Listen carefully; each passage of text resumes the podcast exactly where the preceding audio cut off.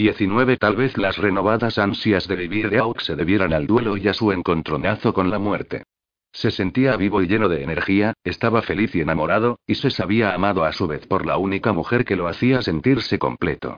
Lo único que empañaba su satisfacción y su peculiar nuevo sentido de pertenencia era la constante sensación de culpa que le causaba saber que aquella situación era injusta para Belinda, a lo que se sumaba ahora la carta que acababa de recibir de Lord Coldfell, de quien parecía depender su destino. La misiva se hallaba discretamente doblada sobre el escritorio, delante de él. Mientras consideraba la oferta y sopesaba los riesgos, permaneció sentado con las piernas cruzadas a la altura de los talones sobre el escritorio, afilando cuidadosamente su pluma de ave con un cortaplumas. Meses atrás había oído hablar a Bell de la curiosa regla según la cual no podía mantener relaciones con hombres casados. Con la misma certeza con la que sabía que estaba obligado a casarse de acuerdo con su posición y a engendrar herederos, sabía que cuando llegara el momento haría lo que fuera necesario para conseguir que ella se quedase con él. No pensaba dejar que volviera a llevar aquella vida de cortesana. Lo hacía por el bien de ella. Lo único que faltaba por hacer antes de responder la carta de Coldfell era asegurarse de que el amor de Belinda por él era tal que le resultase imposible despedirse cuando a él le llegara la hora de casarse. Quizá fuese cruel por su parte despojarla de lo que consideraba su moral de superviviente, pero sabía perfectamente que ella lo necesitaba, maldita sea, y no iba a dejar que se marchase. Si de veras lo quería, se doblegaría ante la necesidad del matrimonio con su habitual elegancia llena de dignidad. ¿Qué puedo hacer para conseguirlo? pensó soltando un suspiro. La única respuesta que se le había ocurrido para aliviar la inquietud que atenazaba su conciencia había consistido en trabajar diligentemente de acuerdo con la promesa que le había realizado de procurar mitigar la grave situación de los niños desamparados de la madriguera. Días antes había escrito a las asociaciones benéficas más importantes de Londres y las había sondeado en busca de información, estadísticas, un informe sobre las condiciones de sus instalaciones, etc. Cuando pusiera en orden sus conclusiones y regresara a la ciudad, pretendía sentarse en el club con Lord Sigmouth, el ministro del Interior, y conseguir su promesa de colaboración. Por un instante su mente retrocedió hasta el momento en que ella lo había despertado en medio de la noche y había hecho el amor con él deliciosamente. Disfrutó del recuerdo de su dulce exigencia, sobre todo sabiendo lo lejos que había llegado una vez superado su temor a ser tocada. ¿Qué hombre no había soñado con verse requerido por una belleza tan sensual? Nunca sabía lo siguiente que iba a hacer ella. No era de extrañar que la encontrase tan excitante. Que Dios lo ayudase, se había enamorado locamente de ella. El sonido de pisadas en el pasillo lo arrancó de su nebulosa ensoñación, y a continuación se oyó un golpe en la puerta de su estudio. ¿Sí? La puerta se abrió y se asomó una de las últimas visitas de Jacinda. Una insípida joven con el rostro por unos rizos de color castaño cobrizo. Oh, Excelencia, siento mucho molestarlo. Su criado me dijo que encontraría a Lady Jacinda aquí. Ah, no, soy yo el que lo siente, dijo él poniéndose en pie educadamente con aire cansino. La muchacha tardaba en irse, avanzando poco a poco, agarrada al pomo de la puerta. Qué feliz accidente. Se encuentra bien, espero. Sacudió sus rizos. Esto, sí, gracias. Criatura descarada, pensó irritado al reconocer a la hija del barón de Penrith. Un accidente, y un cuerno sabe que acabo de asistir a mi primera temporada, dijo con un ceceo afectado. Enhorabuena. Estoy seguro de que es toda una celebridad. Ella se enroscó un rizo en un dedo mientras se acercaba a él. Aún miró a su alrededor en busca de escapatoria, pero no vio ninguna forma de huir. Estaba convencida de que encontraría a su excelencia en Almax o en algún otro sitio, pero no se lo veía por ninguna parte. Robert se quedó quieto mirándola fijamente, preguntándose si aquella muchacha habría oído los rumores de la ciudad algo más que rumores sobre él y su famosa amante. Seguro que sus mayores no habían permitido que aquella señorita oyese semejantes habladurías. Pero, Dios santo, ¿qué pasaría si ella los hubiera visto juntos en algún sitio? ¿Qué pasaría si reconociera a Debel? ¿No le gusta la sociedad, excelencia? preguntó la chica sonriendo con afectación, mientras se acercaba cada vez más. Bueno, ha sido una época de mucho ajetreo para el gobierno, dijo, obsequiándola con su sonrisa más zalamera. Entre las sesiones y el fin de la guerra, Ah, dijo ella, y entonces comenzó a parlotear sobre la sociedad como si fuera una patrocinadora de Almax en potencia. Au tenía todo el cuerpo en tensión. No solo temía lo que podía ocurrir si ella posaba sus ojos sobre Bell, sino que también era consciente de que debía salir de aquella habitación. Sentía cómo los latidos de su corazón sonaban acompasados con el tic-tac del gran reloj de la etiqueta. El que señalaba el momento en que la reputación de una joven señorita empezaba a peligrar al visitar a solas a un caballero en una habitación, pese a no haber sido invitada. Pese a que todo fuera una astuta treta femenina. Las normas eran las normas, y en el pasado docenas de intrigantes ambiciosas junto con sus padres habían intentado echarle el lazo empleando aquellos medios. Pero habían fracasado, y lo mismo le ocurriría a ella. El matrimonio ya era algo suficientemente malo sin que a uno lo engañasen para llevarlo al altar. El campo parece terriblemente aburrido después de haber estado en la ciudad, ¿no cree? Y también solitario, dijo la hija del varón soltando un suspiro y aproximándose cada vez más. Bueno, seguro que una joven y encantadora dama como usted tiene infinidad de amigos. Como Jacinda dijo intencionadamente. Permítame que vaya de buscarla. Oh, no se moleste, por favor, excelencia. No es ninguna molestia, la interrumpió él con una tensa sonrisa. Solo, iré a buscarla y le diré que venga. Mientras abandonaba la habitación a toda prisa, oyó como la muchacha pataleaba de frustración. Al escuchar a la baronesa y a otras mujeres hablando en el salón, se vio obligado a moverse a hurtadillas como un ladrón en su propia casa para que no lo abordasen. Las madres siempre estaban al tanto de todo, lo sabía por experiencia. Subió la escalera de dos en dos y llegó al piso de arriba, maldiciendo para sus adentros a su hermana, que organizaba aquellas citas y luego se olvidaba de ellas. Buscó a las chicas en el piso superior y al no encontrarlas por ninguna parte se preguntó si habrían salido.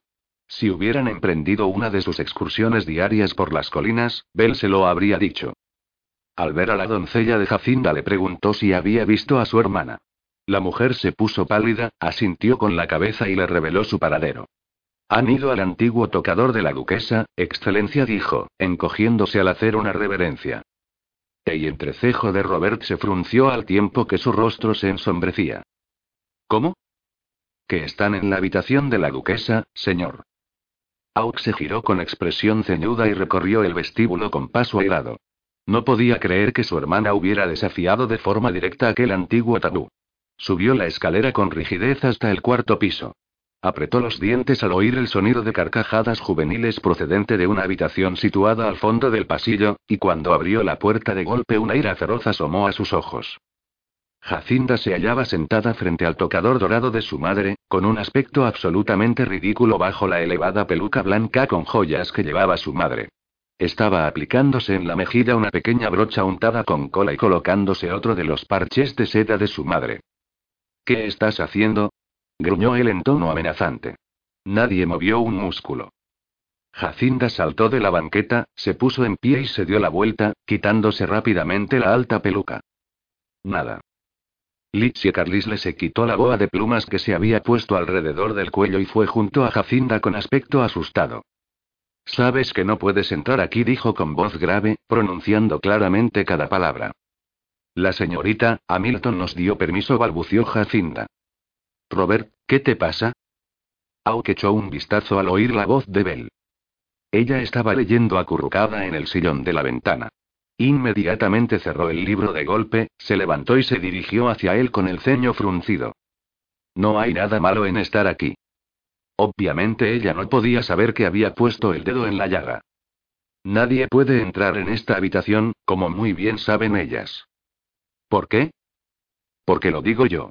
Jacinda, quítate inmediatamente esos horribles parches y vete abajo corriendo. La baronesa de Penrith y su hija han estado esperándote un cuarto de hora. ¿Por qué eres tan malo? gritó ella. Eres como papá. Ella también era mi madre. Mírate, pareces una fulana. Quítate esas cosas de la cara. Rugió él. Robert. Bell dio un paso ante él. No le grites. No es más que una niña jugando a disfrazarse. No te metas en esto. Jacinda. Me voy. Se quitó el último parche de seda de la mejilla y pasó corriendo delante de ellos, con aire espantado y dolido. Litzie la siguió en silencio a toda prisa. Robert también lanzó a su pupila una severa mirada de reproche. ¿Qué te pasa? preguntó él cuando las chicas se marcharon. Él cerró la puerta de un golpe y se volvió hacia ella. Creía que las podía dejar a tu cuidado. ¿Qué se supone que quiere decir eso? Llevo 16 años intentando convertir a esa criatura rebelde en una dama. No tienes ningún derecho a traerla aquí. Robert, la chica tiene derecho a conocer a su madre, y tú también. De no haber sido por un accidente, la mujer que nos trajo al mundo no sería nuestra madre. La señora Laverty fue para mí la madre que nunca llegó a ser la zorra Auxcliffe. Eso es lo que tú crees. Ella lo intentó. Tu padre no la dejó. Tú no sabes nada sobre mis padres. Ni tú tampoco. Le tendió el libro que había estado sujetando y se lo ofreció. Era un viejo volumen encuadernado con una cinta azul que se podía utilizar para atarlo. Le lanzó una mirada compasiva. Cógelo, Robert. Es el diario de tu madre. Él observó el libro y luego la miró a ella, asombrado y receloso. ¿Has estado leyendo su diario? ¿Cómo has podido? Estoy segura de que ella lo entendería, sobre todo si consigo hacerte ver lo mucho que te quería. Cariño, estoy empezando a comprender por qué estás tan enfadado con ella. Enfadado. ¿Quién dice que esté enfadado? No estoy enfadado. ¿Por qué debería estarlo? Bramó. Tengo que pasarme toda vida disculpándola por haber sido una puta. ¿Por qué iba a estar enfadado con ella? Robert, sé justo con ella. Seguro que ahora te das cuenta de que tu padre empañó tu imagen de ella antes de que fueras lo suficientemente mayor para saber y mi padre fue un buen padre. Me enseñó a distinguir el bien del mal, tú no lo entiendes. Hizo un esfuerzo por controlar sus emociones y sosegar su tono brusco y atronador, pues no quería que Bell supiera lo irritable que lo ponía aquel tema. Yo era lo único que tenía, mi padre logró decir.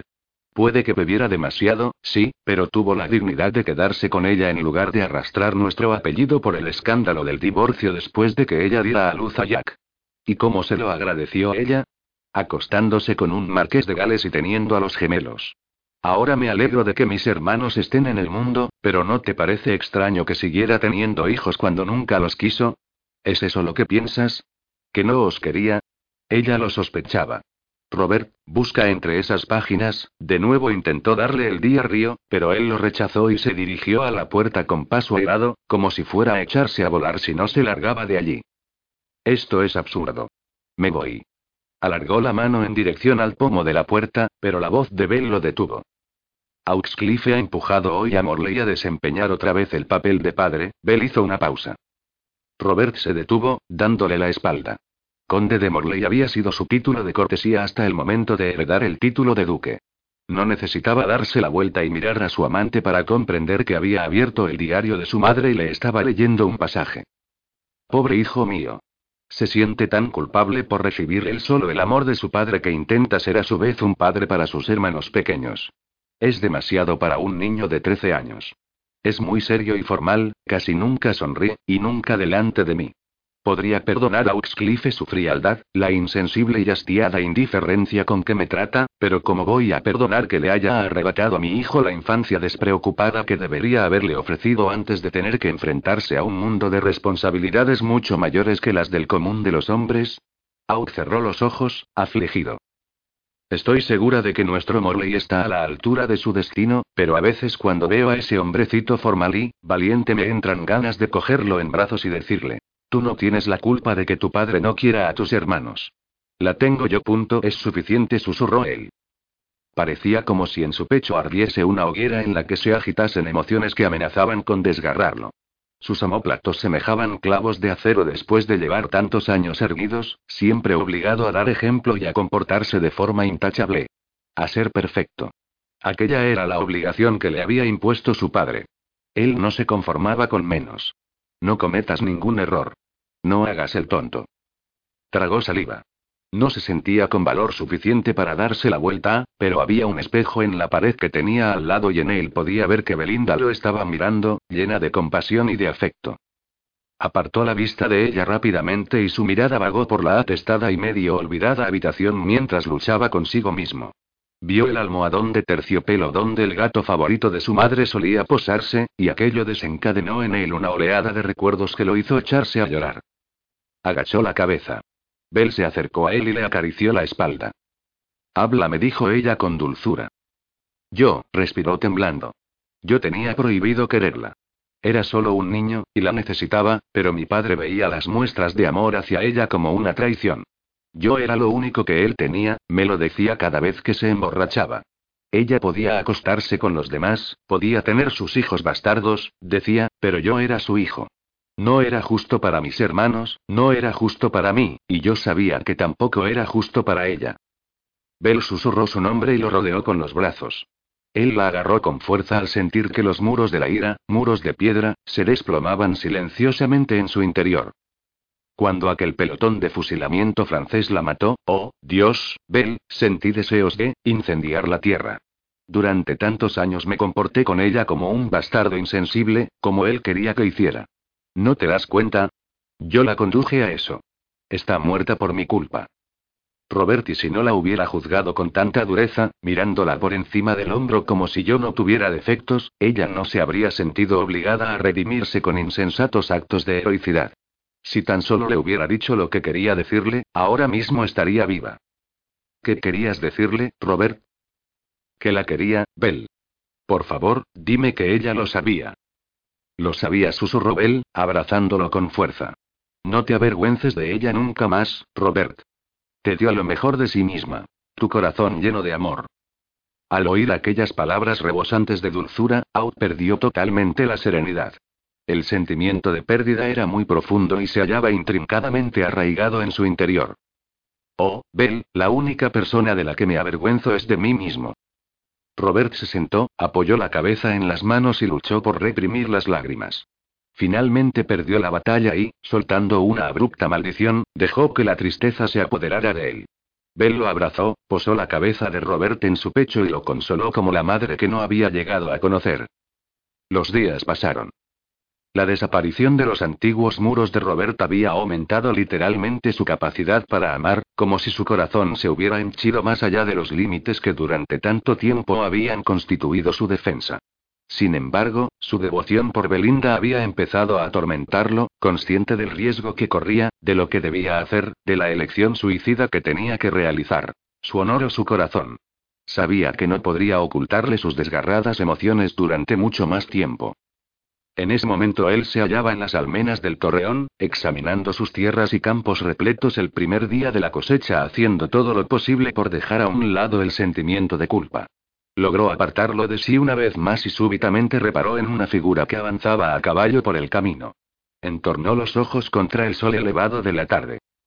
Miró fijamente, convencido de que la vista le fallaba, pero a medida que la figura solitaria se acercaba sobre un caballo blanco y robusto que se movía con pesadez, consiguió distinguir el libro que el hombre llevaba metido bajo el brazo, el reflejo de sus gafas de sol, y cayó en la cuenta de que era Alfred Hamilton, que cabalgaba hacia la mansión Auxcliffe del mismo modo que Don Quijote arremetía contra los molinos.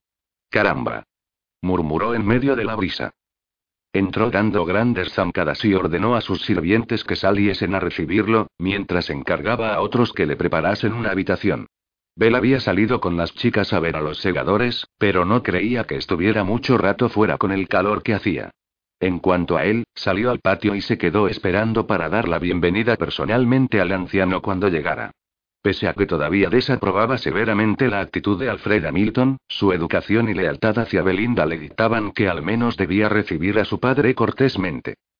No obstante, para sorpresa de Auk, cuando Hamilton llegó al patio se bajó del caballo con rigidez, se subió las gafas en la nariz, rechazó el refrigerio que se le ofreció y miró a Auk con el entrecejo fruncido. Señor Hamilton, le doy la bienvenida a mi casa, comenzó Robert. Me gustaría hablar con su excelencia, si es tan amable, lo interrumpió el anciano en tono severo. Sorprendido, Auk señaló el castillo. Mientras hacía pasar al viejo Hamilton le dio la impresión de que iba a recibir una reprimenda. En cuanto entraron en su estudio, Auk se sentó y empezó a sentirse como un escolar de Eton al que han pillado cometiendo una travesura muy grave. El caballero erudito se llevó las manos a la espalda y lo miró fijamente. El lacayo se retiró y cerró las puertas. Permítame que vaya al grano, dijo Alfred. He venido a pedirle, señor, que se porte como es debido con mi hija o que la deje directamente. Aún notó la boca seca. ¿Cómo dice? Que se case con Belinda. La última vez que nos vimos me dijo una verdad muy difícil de digerir. He venido a devolverle el favor. Usted se hace llamar hombre de honor. Haga, pues, lo que es honrado. Auk asimiló lo que acababa de oír, sopesando cuidadosamente las palabras antes de atreverse a hablar. Con el debido respeto, señor, Belinda es muy feliz siendo mi amante. Se siente protegida y querida. No lo hace por dinero. Yo me aseguro de que sea feliz cada día, cada hora. Los dos somos felices. Sin duda usted es feliz, pero no mi hija. Belinda es una dama distinguida. Nunca podría ser feliz siendo la querida de un hombre. Necesita más que eso en la vida. Aux se levantó de su asiento y miró a Hamilton por encima del hombro con señorial indignación. Estimado señor, he protegido a su hija y he sido inmensamente generoso con ella, mientras que usted la dejó en la miseria para que se defendiera por sí misma. Así que absténgase de darme clases diciéndome lo que Belinda necesita. No va a seguir prostituyendo a mi hija. Francamente, señor, Belinda se prostituía ella misma y ya lo hacía antes de conocerme. No me mire como si yo la hubiera llevado por el mal camino, fui yo quien la rescató de ese mundo. A cambio de dinero, excelencia. A cambio de dinero. Au bajó la mirada al suelo con el corazón palpitando de rabia y culpa. Me temo que es imposible. Nos sentimos a gusto tal y como estamos. ¿Y qué tipo de vida le espera de Belinda cuando ya no lo haga sentir tan a gusto, estúpido arrogante? Cuando se haya cansado de jugar con ella. ¿Cuándo se quede embarazada de usted? preguntó Hamilton con voz áspera. Sé cómo se las gastan los hombres como usted, señor. Le pagará para que lo deje solo en cuanto se quede prendado de otra belleza. Mi hija no es ninguna puta. Por Dios, usted lo sabe mejor que nadie. Era una chica inocente cuando fue atacada. Hizo lo que hizo para sobrevivir. No estoy jugando con ella, dijo Robert con serenidad, mirando fijamente la puerta. Da la casualidad de que quiero a su hija. Sí, joven, estoy convencido de ello. Su mirada se hizo penetrante. Arriesgó su vida para acabar con los enemigos de ella. Pero ¿cómo va a limitarse a eso? Tiene que dar el último paso, Auxcliffe. Tiene que casarse con ella. Creo que en el fondo lo sabe tan bien como yo. No es tan fácil. ¿Por qué? Por mi condición. Oh, claro, su condición. El hombre intachable, el modelo de virtud masculina. Señor Duque, tiene que conseguir llegar a lo más alto de la sociedad, ¿no es así? ¿Y qué supone la vida de una joven sino un corazón que pisotear en medio de su camino? Me da igual lo que ocurra, tengo intención de cuidar de ella. Hasta que se convierta en un inconveniente. Hasta que se case con alguna muchacha mimada de la sociedad que le prohíba seguir viendo a Belinda. Usted quiere más a su reputación que a ella. Sinceramente, Excelencia, después de todo lo que he oído sobre su persona, esperaba más de usted. Al igual que yo, al igual que el joven Mick Braden, le ha fallado a Belinda. No le he fallado, dijo Robert en un tono que sonaba a falso, como si lo hubieran golpeado con fuerza en el estómago. Todavía creía oír las palabras de Bell resonando en sus oídos. Todo el mundo me ha fallado, Robert. Yo no te fallaré, le había prometido él. Tengo una amplia esfera de influencia, y hay innumerables responsabilidades que dependen de mí, dijo acaloradamente, lamentando que aquel insensato hubiera conseguido que se pusiera a la defensiva. Sus propias excusas le sonaban mezquinas. Tengo que casarme por el bien de mi familia. Por el amor de Dios, no puedo casarme con mi amante. El escándalo sacudiría a todo el partido. Eso no se puede hacer. ¿Es este el duque virtuoso, el hombre de principios, que se doblega ante los dictados del libro de etiqueta en lugar de actuar sinceramente? Le ruego que no me insulte bajo mi propio techo, señor. No deseo insultarlo. Ni tampoco tengo el poder suficiente para impulsarlo a hacer lo correcto. Lo único que puedo hacer es decirle lo que aprendí sentado en mi celda todas las noches desde que usted me visitó y me abrió los ojos a la cruda y odiosa verdad que no podemos elegir qué parte de la realidad deseamos ver y qué parte preferimos pasar por alto. Tenemos que estar dispuestos a contemplarlo todo de forma global, tanto lo bueno como lo malo. Yo no era consciente de lo que estaba pasando por alto y de que la persona que más quiero en el mundo estaba sufriendo una herida que nunca podré reparar. Sus ojos se llenaron de lágrimas de impotencia. Tengo que vivir conmigo mismo, con ese monstruoso error. Si pudiera me llevaría a Belinda de aquí hoy mismo para evitar que le haga daño, pero ya no tengo derecho a interferir en su vida. Lo sé. Sé que ella no lo dejaría aunque yo se lo suplicase. Está enamorada de usted. Desde el día que lo llevó a la cárcel supe que estaba enamorada de usted. Si le hace daño después de todo lo que ella ha pasado, le juro sobre la tumba de mi esposa, preferiría perder la vida antes que tocarle un pelo. Espero que de verdad piense lo que está diciendo. Alfred lo miró fijamente, apretando el libro con fuerza. Aux se fijó en que no era un manuscrito iluminado, sino una Biblia ajada. Excelencia, no soy un hombre importante, dijo el anciano erudito. En general, soy un idiota. Tan solo puedo exhortarlo a que demuestre su tan cacareado honor y advertirle que, si deja escapar el amor verdadero para proteger su fama mundana, un día se despertará y se dará cuenta de que no es mejor que yo. Un maldito idiota ciego. Cuando Bell volvió encontró a Robert de un humor extraño, parecía distraído y un tanto distante cuando ella y Jacinda le contaron que habían atraído a los ponis salvajes de las colinas con manzanas, Jacinda y Litsie se marcharon enseguida a lavarse para la cena, y entonces Robert le contó a Bell que su padre había estado en la mansión Oxcliffe. ¿Qué? Ella lo miró asombrada, alegre y un tanto agitada. No veía a su padre desde que él se había enterado de que era una cortesana. ¿Cómo ha conseguido salir de la cárcel? Está aquí. No lo sé, no entramos en detalles. Ha preferido quedarse en la posada del pueblo. Volverá para cenar con nosotros. Oh, no. Abel le dio un vuelco el corazón. Eso solo puede significar que no lo aprueba. Sí, es la impresión que me dio. ¿Te dijo algo? Él sacudió la cabeza y apartó la vista. Belinda, ella se disponía a marcharse con el fin de acicalarse para la cena, pero regresó junto a él al oír que la llamaba en voz baja. Robert la miró con una expresión triste en el rostro. ¿Sabes que te quiero? Bell sonrió y le acarició el hombro. Sí, y yo a ti. ¿Ocurre algo? Él posó su mano sobre las de ella, que permanecían apoyadas en el hombro de Robert, y se volvió para robarle un beso distraído. Solo quiero que seas feliz, susurró. Soy más feliz aquí contigo de lo que lo he sido en toda mi vida. Él la abrazó y ella apoyó la cabeza en su pecho, olvidándose momentáneamente de la inquietud que le causaba volver a ver a su padre. Finalmente Robert le dio un beso en la frente y dejó que se fuera.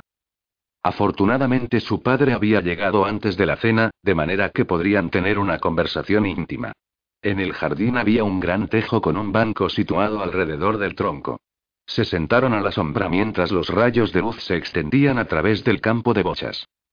Bell esperaba recibir la regañina de su vida, pero en lugar de ello su padre le pidió disculpas por la agresión que había sufrido con tal aire de congoja y arrepentimiento que a ella le entraron ganas de llorar. Le costó convencer a su padre de que el amor de Robert la había ayudado mucho a recuperarse. Pero no es tu marido, querida, protestó él cautelosamente, cogiéndola de la mano. Ya lo sé, pero yo, confío en él, papá. Lo quiero. Si se casase conmigo, se verían perjudicadas su carrera política y su reputación, por no hablar de la de Jacinda, y él puede hacer muchas cosas buenas por el mundo. ¿Qué es más importante? ¿Mi conveniencia o los miles de personas cuyas vidas podrían mejorar con la labor de Robert? Sé que debe de sonar muy extraño, pero, para ser sincera, ¿qué más da que no tengamos un papel en el que diga que somos marido y mujer? Yo sé en el fondo de mi corazón que él me quiere. Su padre arrugó el entrecejo, frunció los labios y sacudió la cabeza con un semblante tan apenado que la alegre fachada que Bell se esforzaba por mantener estuvo a punto de desmoronarse, y poco faltó para que le soltara la verdad. Que deseaba más que nada en el mundo ser la esposa de Robert. ¿Qué alternativas tenía? Era una cortesana, era su amante. Aquel era su papel y debía aceptarlo. Lo último que querría Robert era que su mujer repitiese el escándalo de la zorra Oxcliffe, aunque, por lo que Bell sabía ahora sobre Georgiana, ella habría aguantado las calumnias con orgullo. ¿Cómo has conseguido salir de la cárcel? preguntó Bell, ansiosa por cambiar de tema. Él le lanzó una mirada sombría. He pedido algunos favores que me debían mis colegas de la universidad. Ella no tenía valor para preguntarle por qué no había hecho aquello al principio, y aunque refrenó la lengua, su padre pareció leerle el pensamiento con su mirada de tristeza. No les pedí ayuda enseguida porque me preocupaba mi reputación, como algo que admitió con remordimiento. Nunca me lo perdonaré. Bell suspiró y le dio una palmadita afectuosa en el hombro. Pues espero que lo hagas, porque yo te perdono. Además, esa es una de las ventajas de vivir deshonrado. Yo, por mi parte, ya no tengo que preocuparme nunca más por mi reputación. Él la miró frunciendo el entrecejo ante la ocurrencia, pero Bell sonrió para confirmarle que se encontraba bien. Poco después la cena fue servida. Bell percibió la tensión existente entre Robert y su padre, aunque los dos eran demasiado educados para comportarse con rudeza. Por fortuna, el continuo parloteo de Jacinda llenó los silencios incómodos y logró que todo el mundo se divirtiera. Cuando por fin Lizzie consiguió intervenir en la conversación, Alfred se percató de que había otra rata de biblioteca sentada a la mesa y disfrutó mucho haciendo hablar a la tímida muchacha. Jacinda se quedó desconcertada por un momento al dejar de ser el centro de atención, pero entonces llegó a la conclusión de que quería demasiado a su amiga para darle importancia y se comió la cena alegremente mientras escuchaba la conversación sobre libros. Bell observó a Robert por el rabillo del ojo y advirtió que la estaba mirando de forma extraña. Le lanzó una mirada interrogativa, pero él alargó la mano por encima de la mesa y le cogió la suya, contemplándola mientras los demás discutían sobre los viajes de Gulliver. Esa noche, antes de que su padre se marchara y las chicas se fueran a la cama, él la llevó a lo alto del torreón y la sedujo bajo las estrellas, arrancándole lágrimas desde lo más profundo de su corazón con sus susurros de eterna devoción. Robert la trataba con tal dulzura, y con una ternura tan exquisita que parecía como si supiera que al día siguiente le iba a romper el razón en mil pedazos. Bell se hallaba en el pasillo situado fuera del estudio de Robert, escuchando con un repentino presentimiento, él la había llamado por alguna razón, pero, a juzgar por lo que estaba oyendo, no la esperaba todavía. Sé que le tenéis mucho cariño a la señorita Hamilton, chicas, pero en la ciudad las cosas son mucho más complicadas que aquí. Solo con saludarla en el parque con la cabeza os arriesgáis a poner en peligro vuestra reputación. ¿Quieres cortar con ella, Robert? gritó Jacinda. No se trata de cortar con ella. Ella lo entiende. No es lo que yo quiero, simplemente las cosas son así. Pero herirás sus sentimientos? Y nosotras la queremos. Por supuesto que sí. Todos la queremos. Chicas, tan solo me preocupa vuestro futuro. ¿Vas a cortar con ella, Robert? Oyó Bell decir a Jacinda. Claro que no. Los hombres tenemos un código diferente, como bien sabéis. Tras aquel breve momento de escucha furtiva, Bell consideró que era un buen momento para entrar. Todos se quedaron en silencio y se giraron con un aspecto un tanto culpable al haber sido pillados hablando de ella, pero Bell les sonrió en actitud comprensiva. Él tiene razón, Jacinda, Lichie. No heriréis mis sentimientos en absoluto.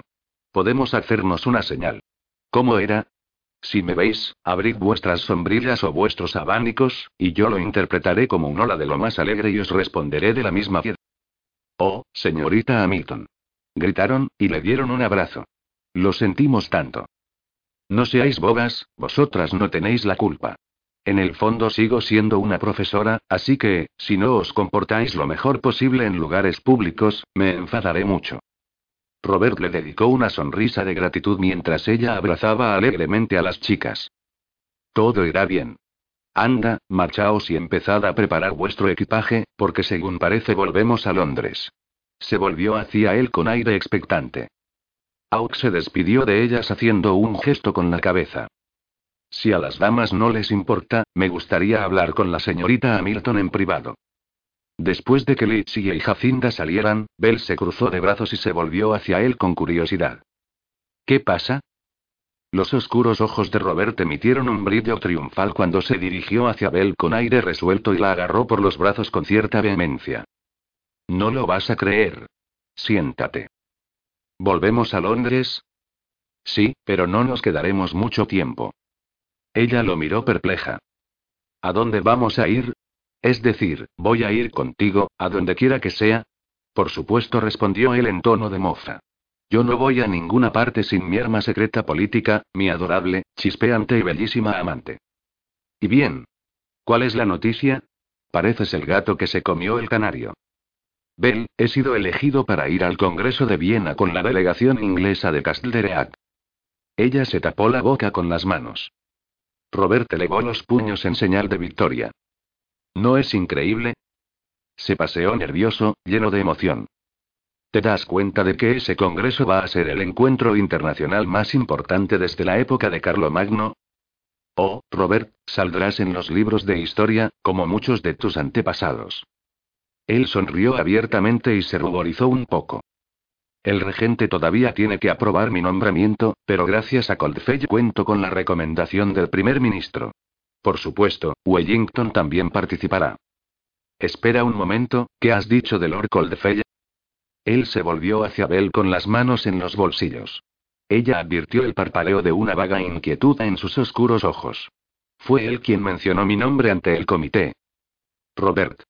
Bell lo miró atónita. ¿Qué? preguntó él, sintiéndose un tanto culpable.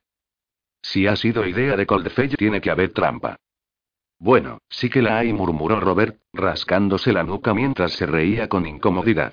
La miró con una emoción suplicante reflejada en los ojos, y a continuación bajó la barbilla hasta que casi le tocó el pecho. Dios, no sé cómo decírtelo. Ella se puso pálida. No te habrá pedido que arriesgues otra vez la vida. No, nada de eso. Au tragó saliva. Quiero que sepas que no significa nada. Es solo, vaciló. ¿Qué? Él respiró profundamente, cobrando ánimo de forma visible.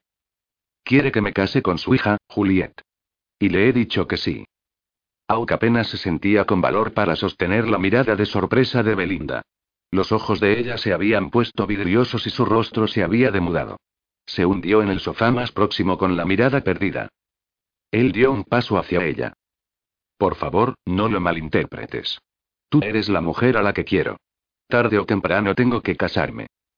Los ojos de Bell parecían enormes y se habían tornado muy oscuros, y cuando habló su voz sonó como un leve susurro.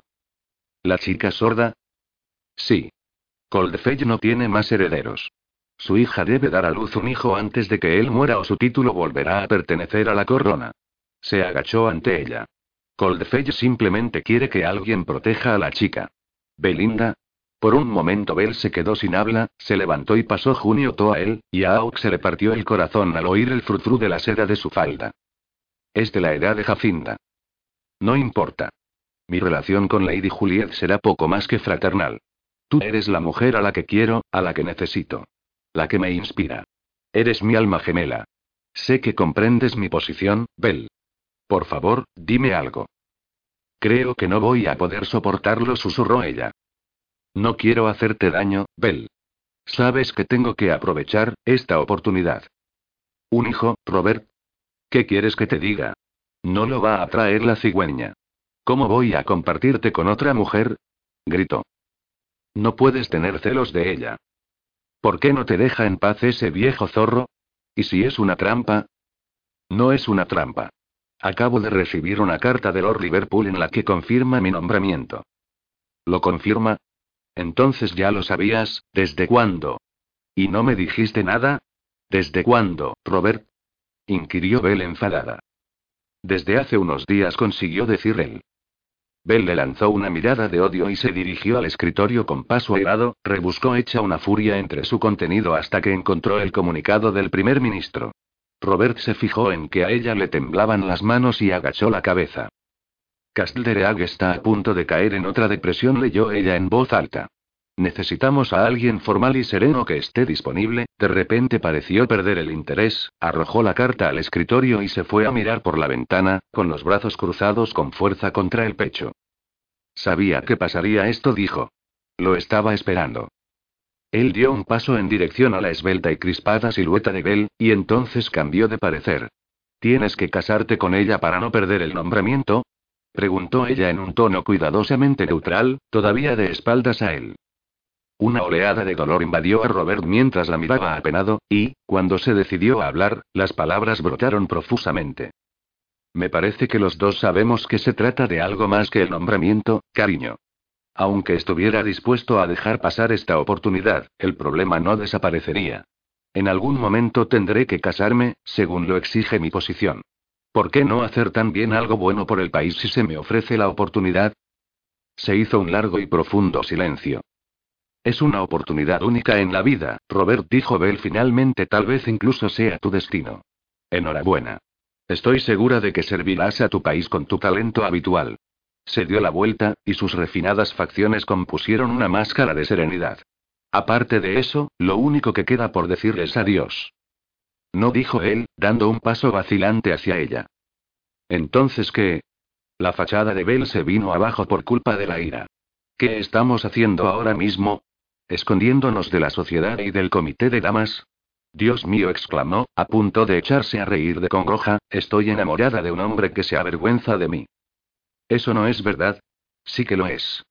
Te avergüenzas de mí como te avergonzabas de tu madre. Para ti soy una puta, y eso es lo que siempre seré.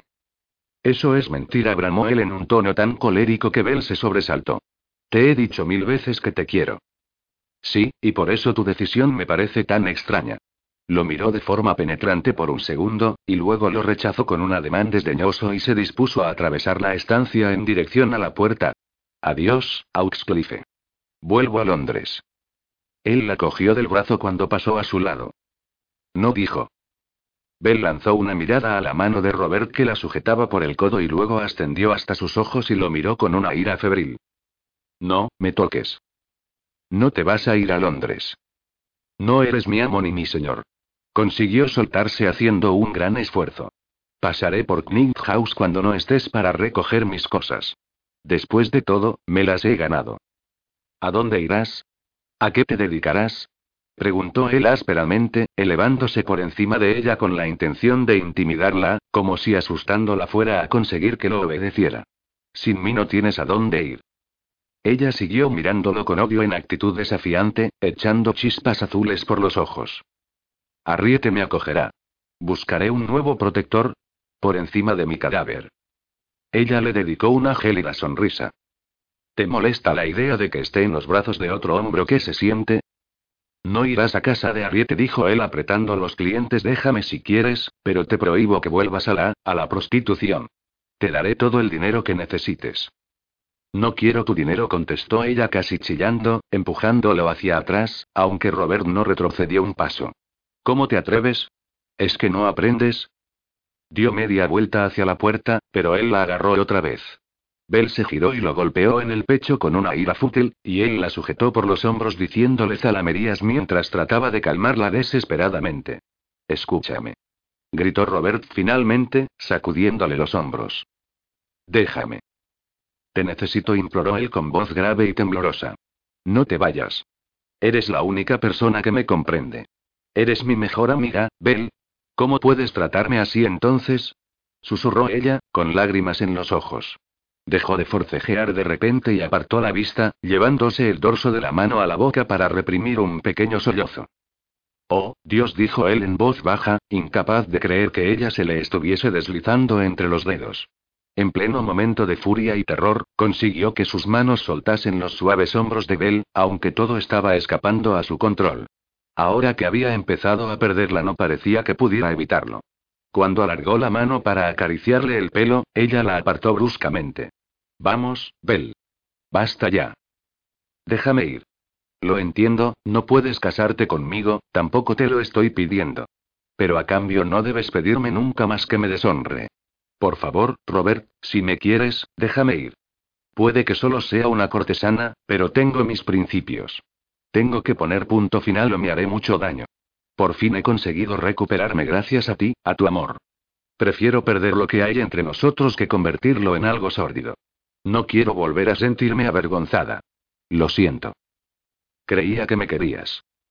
Si vas a casarte con ella, hazlo honradamente. Haz todo lo que puedas para quererla, si va a convertirse en tu esposa. Yo te quiero a ti, dijo él enfadado.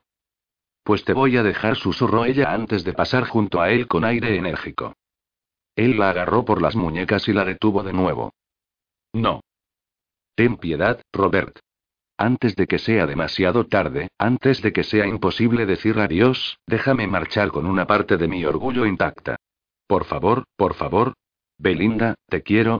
Robert estiró la mano para tocarla, pero ella se soltó y salió corriendo del estudio, conteniendo un sollozo. Belinda. Aux salió del estudio dando grandes zancadas y vio cómo Bell se marchaba corriendo por el pasillo. Belinda. Ella no miró atrás y se precipitó escaleras arriba. Robert podía oír sus sollozos por encima del frutru de su falda de seda. Empezó a seguirla, pero de repente el lastimero ruego de Bell para que la dejara marcharse con dignidad se hundió en su corazón, como un anzuelo que tirase de él hasta hacerlo sangrar. Se detuvo, cegado por la confusión, la pérdida y la incredulidad. Gritó su nombre una vez más, pero al ver que ella no aparecía dio un puñetazo contra una puerta de madera que se resquebrajó con un ruido sordo de astillas. Se apoyó contra el marco de la puerta, se pasó las manos por el pelo y se frotó los ojos con fuerza. Todo su ser pugnaba por ir tras ella, por hacer que se quedase aunque tuviera que encerrarla en su habitación hasta que obedeciera. Pero si el hecho de ser su amante podía dañar la frágil opinión que ella poseía de sí misma, Robert no tenía otra opción que dejarla marchar. Veinte Arriete la recibió con los brazos abiertos. Tuvieron un reencuentro lacrimógeno en el que Bell relató entre sollozos la historia a las tres gracias, las cuales se desvivieron por consolarla. Y así la Bella Milton volvió al ruedo. El negocio estaba en pleno auge en la casa de Arriete. Bell permitió que dos tipos de hombres la cortejaran. Los que eran demasiado viejos para ella y los que eran demasiado jóvenes para ser tomados en serio. Y entonces, la quinta noche tras su vuelta a la ciudad, fue al King's Theatre, en Haymarket, y se lo encontró allí. Ella estaba recibiendo a sus pretendientes en el palco de la ópera que él le había pagado, rodeada como siempre de hombres hambrientos de sexo de los que ella se aprovechaba alegremente gracias a su ingenio, afilado últimamente como el filo de una navaja, cuando una extraña y punzante sensación se apoderó de ella. Todo pareció moverse lentamente y el sonido se convirtió en un ruido vago de fondo. Agitando el abanico, miró a través de la gran bóveda de color de la ópera y lo vio. Estaba sentado con el codo apoyado en el brazo de la butaca y los dedos curvados sobre la boca. No parecía que el espectáculo que se desarrollaba en el escenario le interesase lo más mínimo. Tenía una mirada intensa y feroz, y la observaba a ella. Bell se quedó inmediatamente sin aire en los pulmones. Le dio un vuelco CL corazón y dejó de abanicarse. Su cuerpo entró inmediatamente en calor y a continuación sintió frío y empezó a temblar. Le quitó los ojos de encima y empezó a abanicarse frenéticamente de forma inopinada. No oyó una palabra de lo que le decían. Durante aproximadamente un minuto y medio, trató de permanecer sentada tranquilamente y fingir que no ocurría nada. De repente se levantó y pidió disculpas al tiempo que se abría paso para salir del palco. Los hombres se ofrecieron a acompañarla mientras ella recorría el pasillo con aire desdichado. Déjenme sola gritó a los que la seguían, tirando con tanta fuerza de la pluma que llevaba en el pelo que le saltaron las lágrimas. Una vez en el vestíbulo, envió a uno de los empleados a buscar su vis a vis y huyó de allí en cuanto su competente nuevo cochero dio la vuelta. Fue a casa y lloró hasta dormirse, pero a la mañana siguiente ya sabía lo que tenía que hacer. Arriete y las demás seguían en la cama después de haberse acostado tarde. Bell recogió la mayoría de sus elegantes vestidos bajo la blanca y serena luz de la mañana, los cargó en su carruaje y los llevó a la tienda de empeños, donde obtuvo por ellos una fortuna de casi 500 libras. Luego le indicó al cochero que la llevase a Tattersall's, donde lo despidió tras abonarle su paga, y vendió el elegante vis a vis negro y los pura sangre en la casa de subastas por otra enorme suma. Dos mil guineas. Sin embargo, no se sintió con el valor suficiente para desprenderse de la gargantilla de diamantes y lapislazulis que Robert le había regalado la noche del baile de las cortesanas. Tras alquilar un coche se dirigió al banco e ingresó en su cuenta los cheques de la casa de empeños, junto con las ganancias obtenidas con la venta del carruaje. Al ir a firmar para realizar el depósito, miró sorprendida los números garabateados. El total ascendía a 35.000 libras. Destinó 3.000 a los fondos, hizo unos cálculos y de repente descubrió que se encontraba en posesión de una renta decente. A un interés del 5%, las 35.000 libras le producirían unas 150 libras al año. Se recostó y se quedó mirando asombrada la cantidad.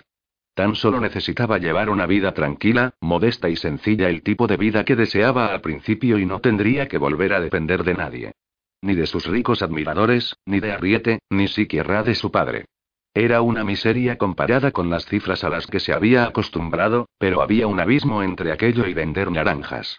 Con aquella renta no tendría que pedir explicaciones a nadie. No podría permitirse tener más sirvientes que una camarera, pero, por primera vez en su vida, de repente era, libre e independiente. Alzó la vista asombrada hacia la elegante cúpula del banco y cerró los ojos, bendiciendo para sus adentros al amigo que había hecho posible aquella pequeña fortuna. Oh, Robert, cómo te echo de menos, pensó, y la tristeza empañó aquel momento de esperanza. No obstante, recogió su bolso y se marchó del banco, pues todavía tenía cosas que hacer. Ese mismo día, más tarde, se separó de las hermanas Wilson y se alojó en una tranquila pensión de Bloomsbury, no muy lejos de la casa de niños expósitos. En varias de las residencias exclusivas para mujeres en las que le hubiera gustado hospedarse la habían rechazado porque no aceptaban a personas como ella, pero había huido de la rudeza de sus dueñas sintiéndose extrañamente en paz consigo misma. Durante los días siguientes se labró otra vez una nueva vida a partir de las cenizas de la anterior. Se pasaba las noches leyendo para escapar de su corazón roto, durante el día se dedicaba al servicio de voluntariado de la Casa de Niños Expósitos y de la Sociedad de Ayuda a los Indigentes, tratando de olvidar sus propias carencias atendiendo las necesidades de los niños de la calle. A menudo se preguntaba qué tal les iría a Tommy y Andrew en House. Aunque las personas vinculadas a las organizaciones benéficas le permitían ofrecer ayuda, mantenían una distancia prudencial respecto a Bell. Ninguna de ellas parecía interesada en hacerse amiga suya. Si había algo que ella lamentaba era que ya no ocupaba ningún lugar dentro de la sociedad. No era ni respetable ni popular. En el pasado siempre había sido una cosa o la otra. Siendo cortesana se había sentido requerida en todo momento, ahora estaba completamente sola, acosada por los pensamientos sobre Robert. Su antiguo protector no se alejaba nunca de su corazón. Se alegraba de que su padre se hubiera quedado en Londres para llevar a cabo su trabajo de investigación, pues durante esos días era su única compañía. Él no podía evitar mostrar su satisfacción ante la renuncia de Bella a seguir llevando una vida de cortesana. Los ojos se le llenaban de lágrimas de orgullo cada vez que la visitaba, lo cual ocurría con frecuencia, ya que muchas noches cenaban juntos. Mantenía su palco en el Royal Market por su padre. Una vez a la semana lo llevaba a ver una obra. Después de todo, su suscripción a aquel palco de primera clase ya estaba prácticamente pagada y expiraba al final de la temporada. Disfrútalo mientras puedas, se dijo. Los dos se reían al pensar que, por mucho que él desaprobase todo aquello, no había podido resistirse a disfrutar de las butacas que constituían una gratificación por la anterior ocupación de su hija. Entonces, aproximadamente una semana después, otro amigo reapareció. Una noche de primeros de septiembre Bell regresaba paseando a casa, con la espalda dolorida después de haber trabajado todo el día con los niños, cuando se encontró a Mick Braden esperándola sentado en los escalones de la pensión, como solía hacer cuando eran más jóvenes. Él se puso de pie mientras ella atravesaba la puerta, y cuando Bell se le acercó pudo ver la angustia que se apreciaba en su atractivo rostro juvenil. Los dos permanecieron mirándose el uno al otro durante un largo rato. Hola, Mick dijo ella al fin. Tu padre me dijo que estabas aquí. ¿Quieres pasar? Por favor, dijo él con voz ronca. Cuando llegaron a la pequeña sala de estar, él la cogió lentamente en sus brazos y la abrazó como si estuviera hecha del más frágil cristal. Lo siento mucho. Tu padre me lo contó todo. La soltó y le cogió las manos. Me siento responsable, Bell. Quiero hacer las paces contigo. Cásate conmigo. Ella cerró los ojos y se apartó, lanzando un suspiro, y luego volvió a mirarlo. No te quiero, Mick. Lo sé. No pasa nada. Pero el matrimonio sería lo más adecuado, Bell. Tú y yo estamos hechos el uno para el otro. Tus sentimientos por Oxcliffe desaparecerán con el tiempo, pero yo seguiré estando ahí porque formo parte de ti. Nos conocemos desde siempre, ¿no es así? Tú me importas, y tengo una obligación contigo. No soy un hombre que eluda sus responsabilidades. ¿Es la responsabilidad la que te mueve? ¿Tú tampoco sientes amor por mí? Él le apartó el pelo de los ojos con delicadeza. ¿Cómo defines el amor? Tú me importas, me siento responsable de ti. Incluso de vez en cuando te encuentro guapa, bromeo. Tú y yo, simplemente tiene sentido. Llámalo como quieras, lo único que sé es que no puedes vivir sola para siempre. Tú no. Tienes que ser esposa y madre. Forma parte de tu carácter, y es lo que siempre has querido. Ella se estremeció y agachó la cabeza. Yo puedo darte esa vida, dijo él. Te lo debo. Me da igual tu pasado. Sé cuáles fueron las circunstancias, y nunca te juzgaré por ello. Podemos irnos de Londres y empezar de nuevo. Sé que te fallé una vez, pero si me concedes esta oportunidad no te volveré a fallar nunca. Bell cerró los ojos con ansiedad. Las palabras correctas, pero el hombre equivocado abrió los ojos y lo miró de nuevo. Oh, Mick, no lo sé. Han cambiado muchas cosas. Ya no soy la chica que conociste. Sí, en el fondo lo sigues siendo. Pero aunque hubieras cambiado, sonrió y le dio una palmada cariñosa bajo la barbilla. Sigo adorándote como cuando tenías nueve años. Ella le sonrió afectuosamente. Cuando tenía nueve años me tiraste un gusano. Una prueba de mi devoción. ¿Devoción? La sola palabra hizo que se sintiera insegura. Forzó una sonrisa ante la amenaza de las lágrimas. Necesito pensarlo. Tómate tu tiempo. Puedes contar conmigo para lo que necesites. Buenas noches, Bell. Se inclinó y le besó las manos, y a continuación la soltó suavemente y se marchó. Habían pasado dos semanas desde que la había visto en la ópera. Tres desde que ella había abandonado la mansión y salido repentinamente de su vida. Auk había pasado los días precedentes confundido y desolado. Después de acompañar a su hermana y a su compañera de vuelta a la ciudad, su tiempo se vio consumido por una ronda interminable de reuniones y comités. Asistía a todas las citas, y aprobaba las mociones con su habitual reserva distante y cordial. Auxcliffe ha vuelto, decían todos, y con ello aludían a algo más que su regreso del campo. Los hombres del club brindaban por su salud mientras su estrella continuaba ascendiendo. Las patrocinadoras de Almax lo recibieron de vuelta al rebaño. Pese a que la decepción que habían suscitado sus rumoreadas nupcias se había extendido entre la mitad de las mujeres de la sociedad, las féminas suspiraban a su paso. Parecía que a sus admiradoras les había llegado al alma la galante elección de la pobre, dulce y adorable Lady Juliet Breckinridge.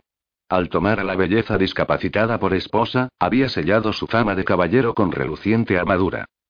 Se sentía fatal. Se sentía como si fuera un impostor y su alma se estuviera muriendo. Cada vez que veía a Coldfell tenía la extraña, siniestra e irritante sensación de que sin darse cuenta había vendido el alma al diablo. Pasaba los lentos e insustanciales días fingiendo con todas sus fuerzas que Belinda Hamilton no existía, aunque resultaba difícil, teniendo en cuenta que creía verla en Knight House allí donde miraba. No había forma de escapar de su recuerdo, presente en cada habitación. La llevaba en la sangre, bajo su piel, persiguiéndolo como un fantasma despiadado.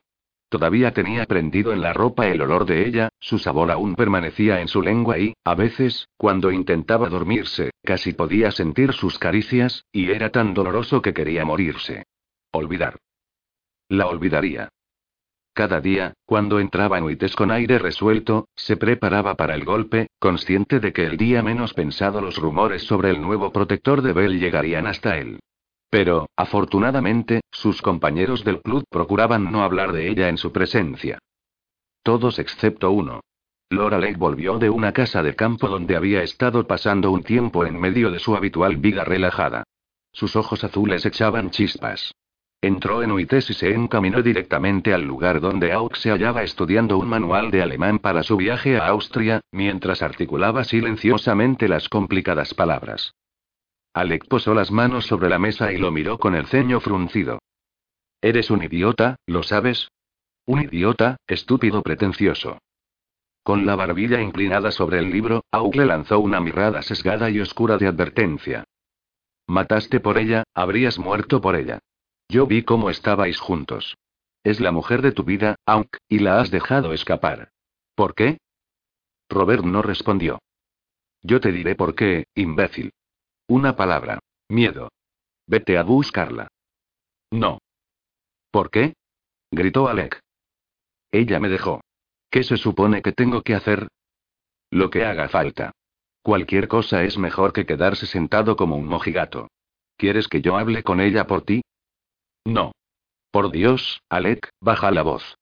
Echó una ojeada a los compañeros de club que tenía alrededor.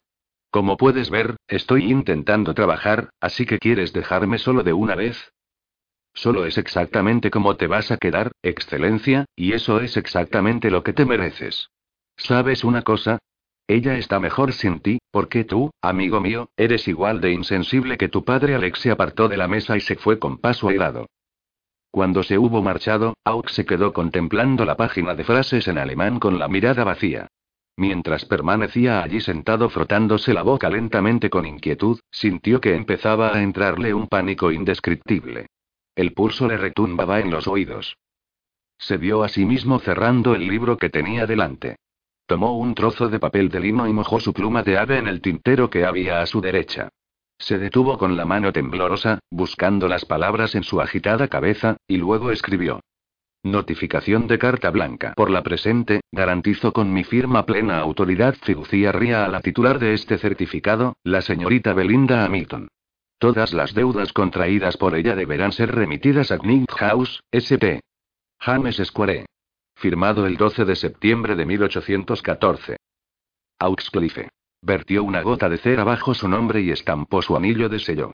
Cuando la cera se endureció, dobló la nota y se la guardó en el chaleco.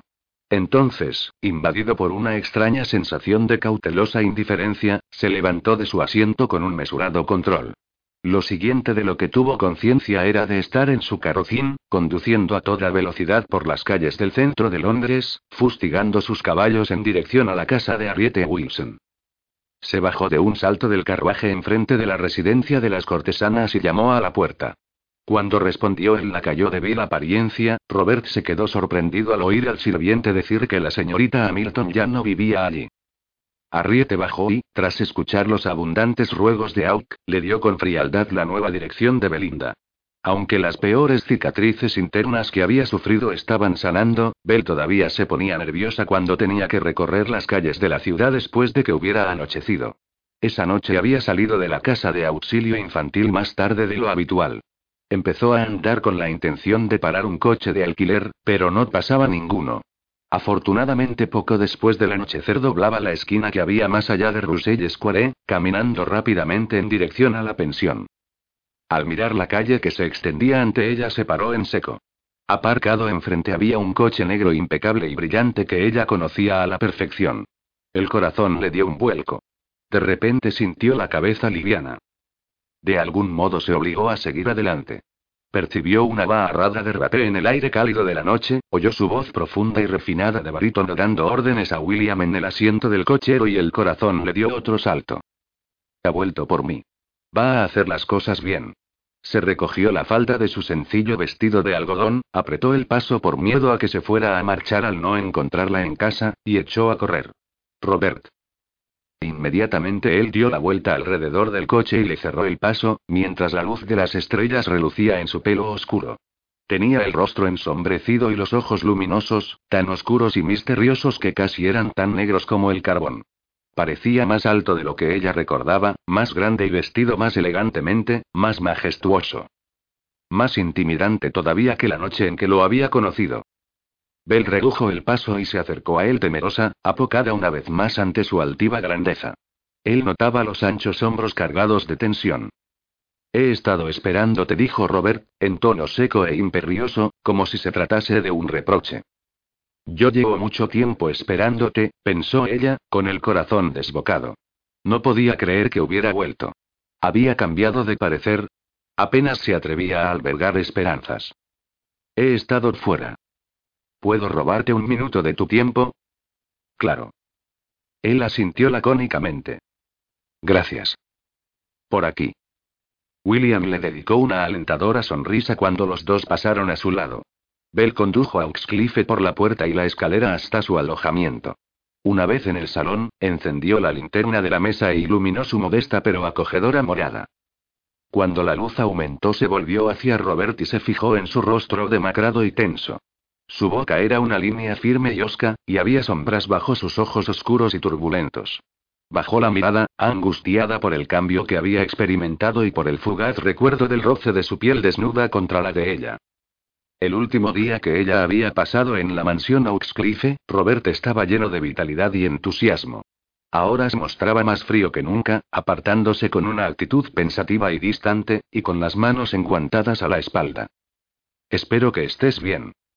Estoy bien. ¿Y tú? Mejor imposible, gruñó él. ¿Qué tal están Jacinda y Litsie? Han vuelto a la academia. ¿Cómo me has encontrado? Por medio de la señorita Wilson. ¿Por qué? ¿Te estás escondiendo? No. ¿Qué quieres? Él apartó la vista. Estoy aquí porque no tuve en cuenta que iba a necesitar, vaciló. Mi nuevo cargo requiere una gran labor de politiqueo y entretenimiento que mi futura esposa no puede llevar a cabo debido a su discapacidad. Necesito una anfitriona.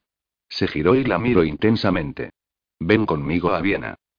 La decepción estalló en el plexo solar de Bell como los fuegos artificiales de Vauxhall. De modo que no había cambiado de planes. Lady Juliet seguía siendo su futura esposa. No voy a ir a ninguna parte contigo, logró decir ella. Robert apretó los dientes y apartó su mirada de frustración, bastante furioso. La mirada altiva y recelosa que le lanzó contrastaba con la desesperación de sus ojos. No pienso ponerme en ridículo por ti, Belinda Hamilton. Vamos, los dos estamos a tiempo de retroceder y pensar en ello. Tal vez perdiste los estribos en el campo cuando me abandonaste. Estoy dispuesto a olvidarlo, pero, por Dios, no voy a arrastrarme por ti. Vuelve conmigo y vivamos como antes, sin hacernos preguntas. Estoy dispuesto a darte esto, si es que sirve para halagar tu vanidad.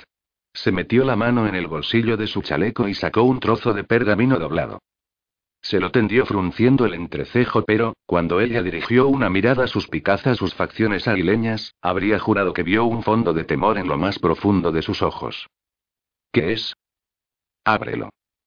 Otra vez dando órdenes. Muy bien, murmuró Bell altivamente, y tras desdoblar la hoja de papel procedió a leerla. Augla observó con el corazón en un puño mientras ella leía. Le aterraba su reacción. Era lo único que podía hacer para refrenarse y no pedirle de rodillas que volviera con él.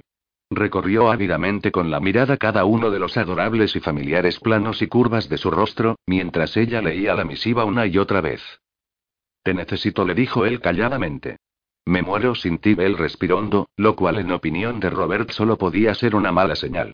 El destello azul de sus ojos lo deslumbró cuando alzó la vista y se topó con su mirada absorta. La carta blanca. Él asintió con temor, pues había advertido una nota severa en su voz que no acababa de entender. Era lo que querías desde el principio. Significa que confío en ti tanto como en mí mismo, quería decir, pero por algún motivo le resultaba imposible. ¿No te dijo Arriete que ya no soy una cortesana? Súbitamente alarmado, Robert frunció el entrecejo. Recordó que Arriete había mencionado algo por el estilo, pero le había entrado por un oído y le había salido por el otro en su tremendo afán por recuperar a Belinda. ¿No te lo dijo? Sí, pero, te lo estoy pidiendo yo, Belinda. No Worcester Leinster Dios sabe quién. Estoy seguro de que volverás conmigo. Yo, te hago feliz. Mira a tu alrededor, Robert exclamó ella furiosa, señalando con un gesto la humilde habitación. ¿Te parece esto el tocador de una fulana? ¿Acaso voy vestida con galas? No. ¿No lo ves? Al final hice lo que tú dijiste. Ahora solo soy una mujer normal que lleva una vida privada e independiente, y a la que casualmente le gusta. Tú tienes a la hija del conde y tu glorioso apellido para consolarte, yo tengo mi trabajo con los niños. Ya no me necesitas y, como puedes ver, yo tampoco te necesito a ti. Yo sí que te necesito, dijo él desconsolado. Bell sostenía el papel con una mano ligeramente temblorosa. ¿Y esta es tu forma de demostrarlo? ¿Ofreciéndote a comprarme? ¿De quién ha sido la idea? ¿De Lord? Él tragó saliva. Tómalo, Belinda. Todo lo que he conseguido no significa nada sin ti. No pienso volver a ser la puta de nadie, Robert. Ni siquiera la tuya, replicó ella, y tras pronunciar esas palabras rompió la carta blanca en pedazos y se los lanzó a la cara.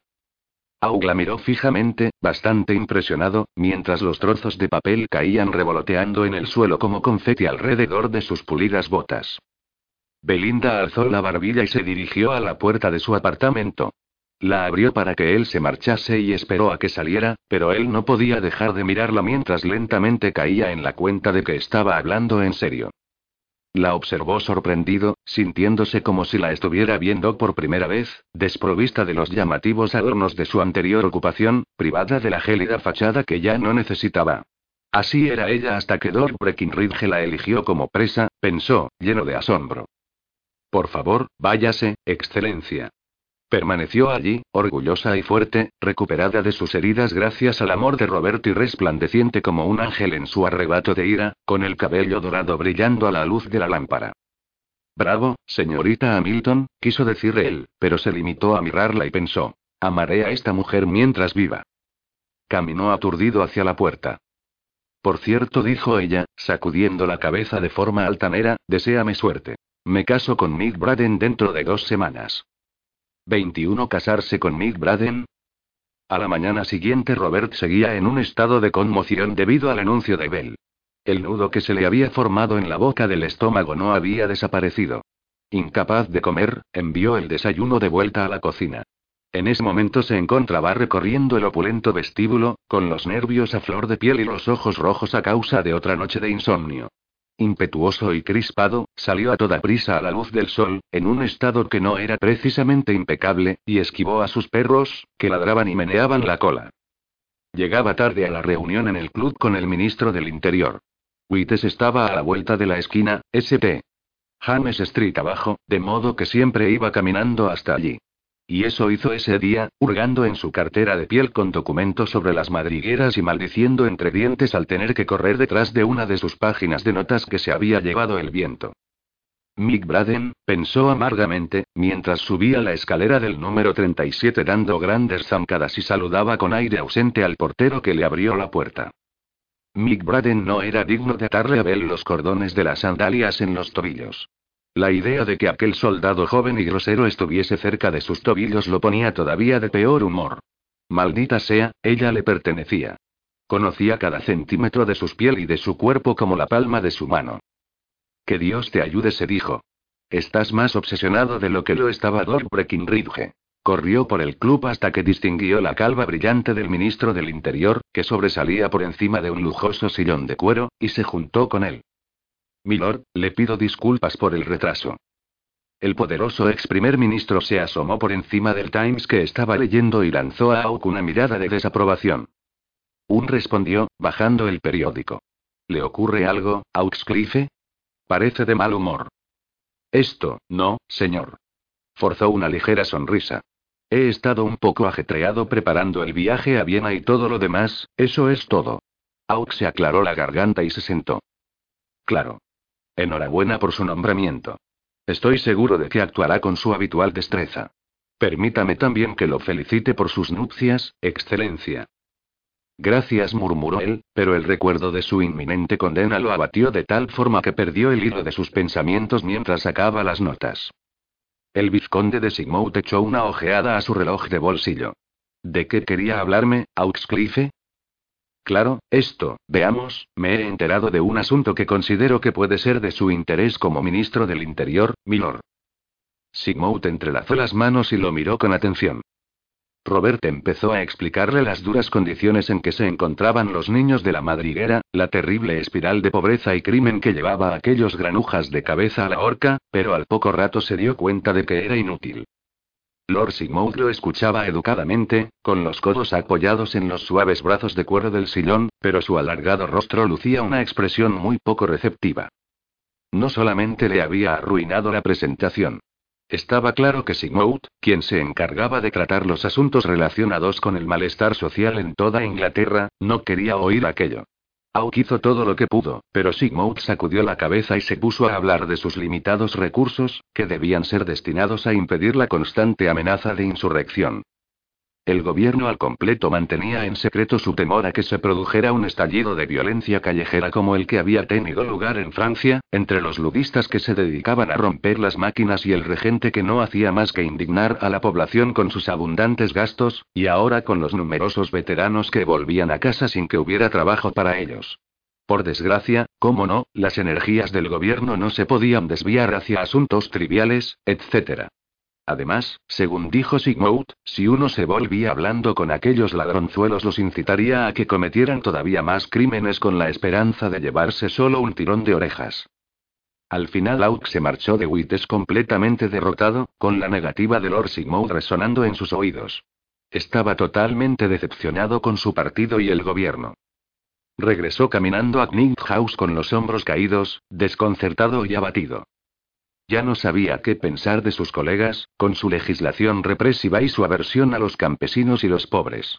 Sabía a ciencia cierta que Henry Brougham, de los Whigs, estaba luchando por la educación de los niños pobres, pero la arrogancia de Aug le había impedido aunar esfuerzos con aquel hombre. Disgustado consigo mismo, decidió enviar a Brougham la información recopilada con tanto esmero. Tal vez sirviera de algo a la causa. Al diablo con la gloria personal de convertirse en Salvador. Todavía harán de ti un huit, le había dicho Belinda en una ocasión. Tal vez, cariño. Tal vez, pensó mientras caminaba lentamente por la abarrotada calle y giraba en St. James Square.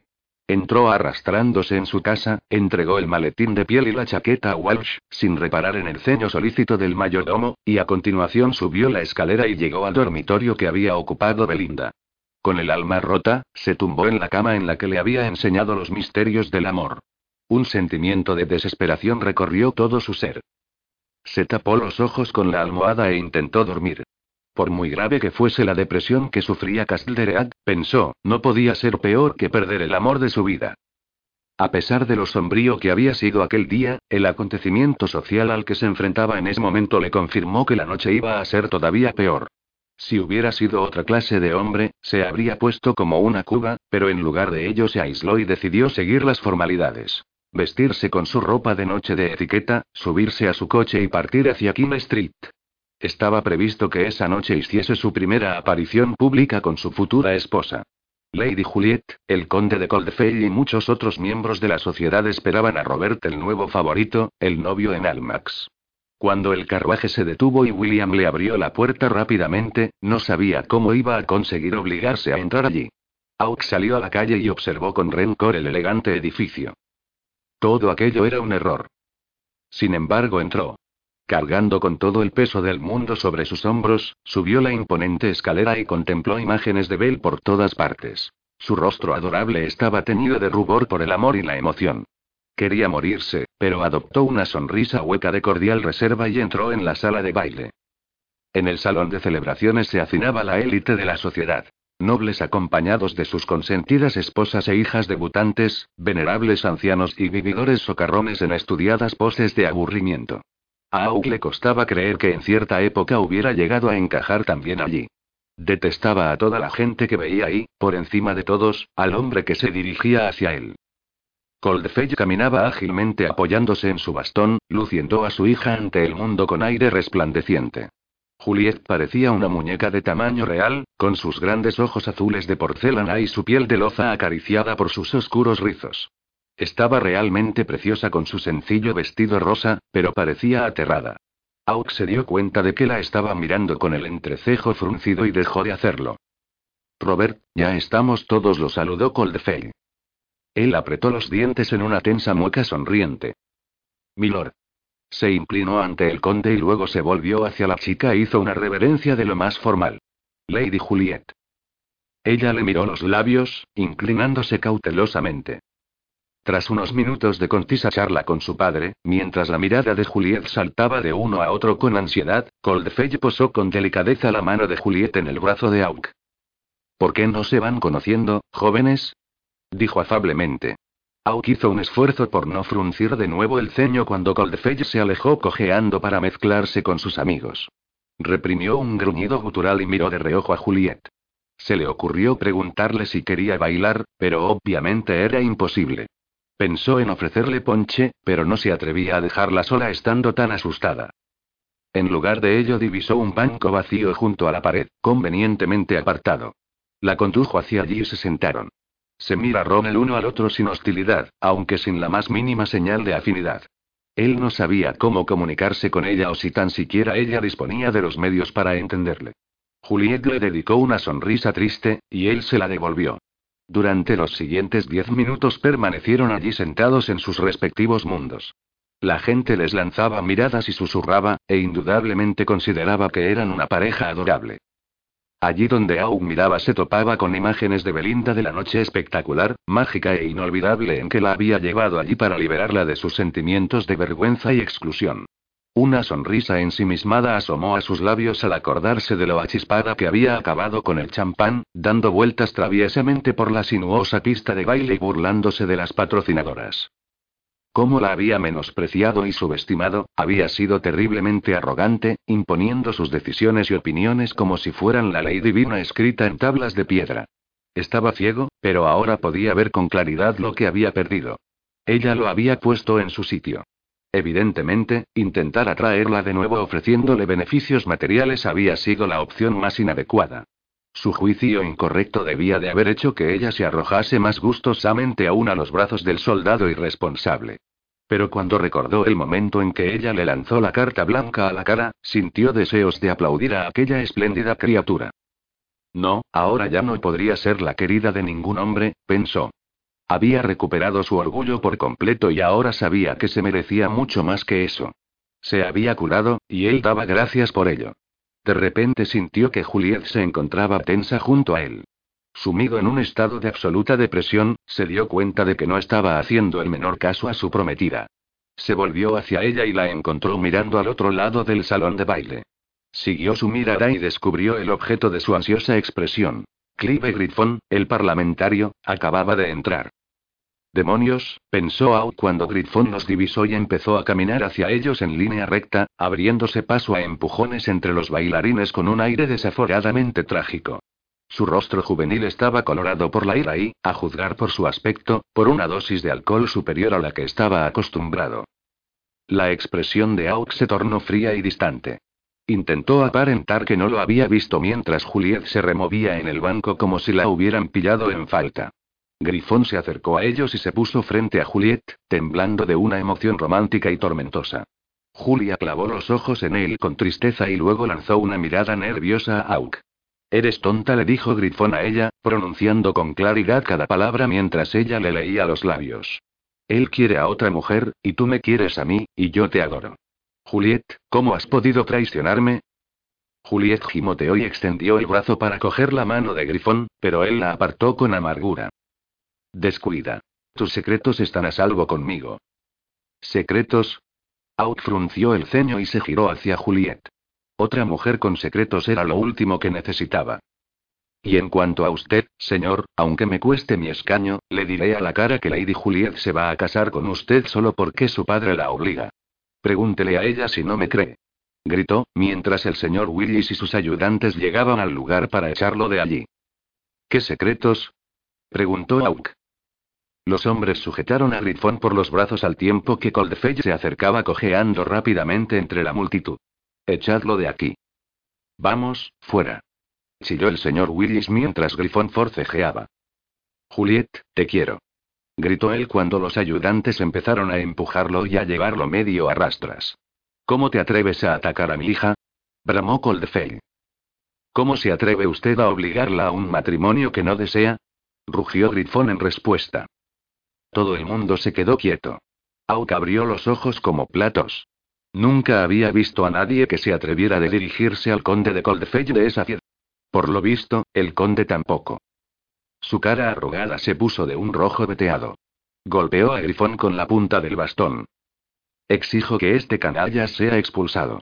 Te he advertido una docena de veces que no te acerques a mi hija, Aux se puso en pie y acudió a restablecer el orden. Cuando llegó a donde estaban los dos hombres, Coldfell bajó la voz, echando chispas por los ojos, a escasos centímetros de la cara de Grifón. Me encargaré de que no llegues al poder, le dijo por lo bajo. Usted, señor, es el último hombre en el mundo que debería amenazarme, gruñó el joven en voz queda al conde. A menos, claro, que quiera que toda esta gente se entere de cómo murió verdaderamente su esposa. Auk y Coldfell eran las dos únicas personas lo suficientemente próximas para oír aquellas palabras pronunciadas en voz baja. Auk miró fijamente a Grifón, conmocionado. Grifón se sacudió su chaqueta arrugada y se la puso correctamente. Afortunadamente para usted, Lord Coldfell, no soy un hombre que se rebaje a hacer chantaje. Coldfell se puso pálido cuando Auk agarró a Grifón del hombro.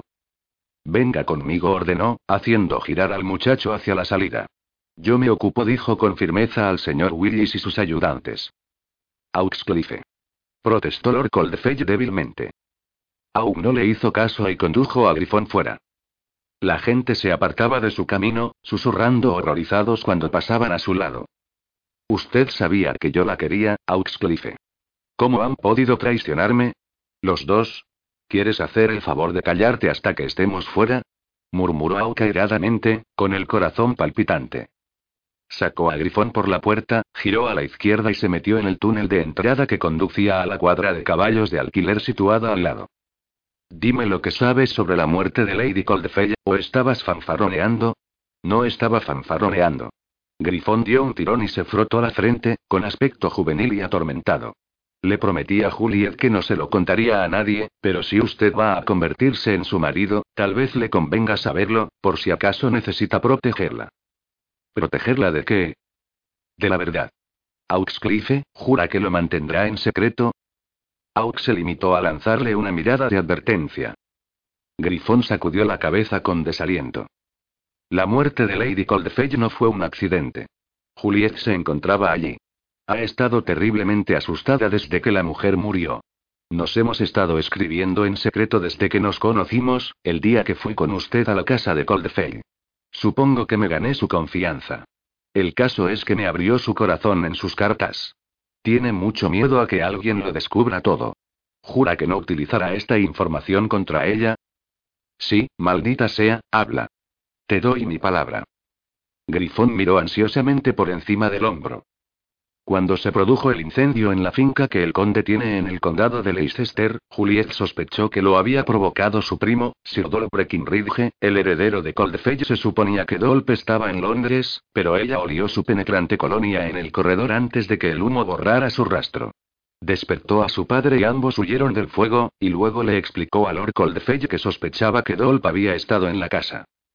Continúa, dijo Robert, recordando que antes de morir Dolph había confesado su autoría en el incendio. Entretanto, Coldfell se había enterado de la aventura amorosa de su mujer con Dolph, prosiguió Griffon. Su sospecha sobre la autoría de Dolph le hizo temer que su mujer hubiera podido estar implicada de algún modo. Aproximadamente una semana después del incendio, todos ellos regresaron de la casa solariega a la mansión de Coldfell en South Kensington. Si hasta este punto la historia era simplemente sórdida, a partir de aquí se volvió tenebrosa.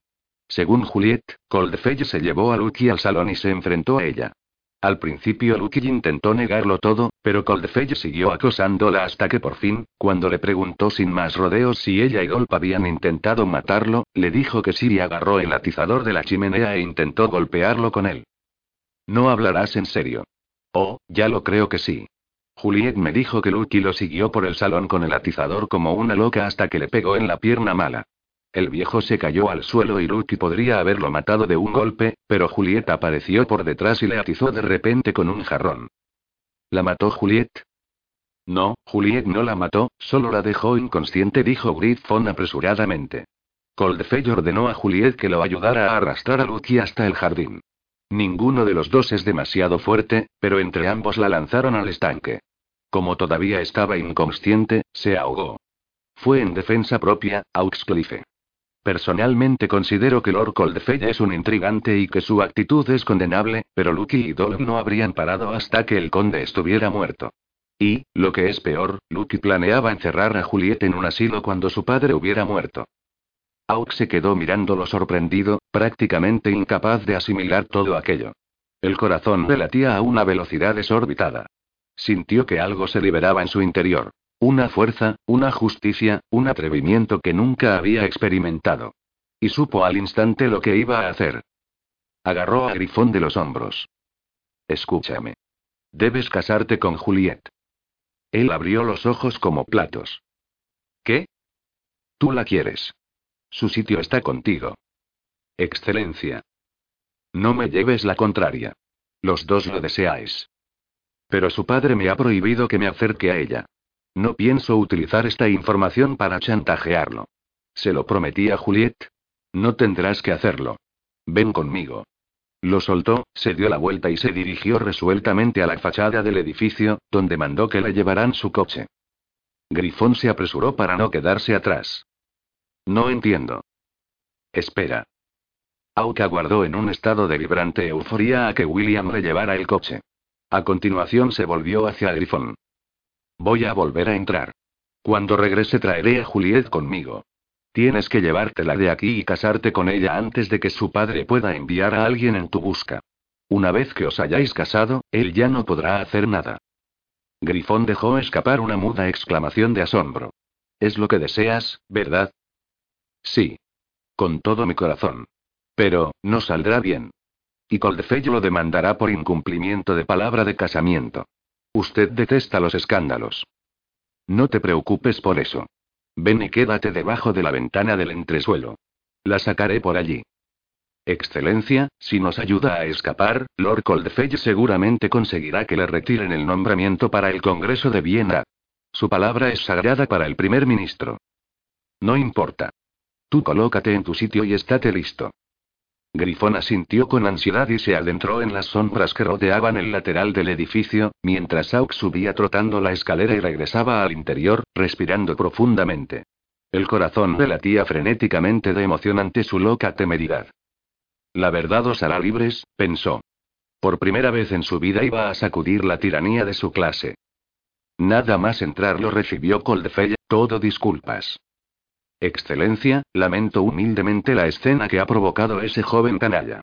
Es ciertamente imperdonable. Ha estado asediando mi casa desde que puso sus ojos en mi hija.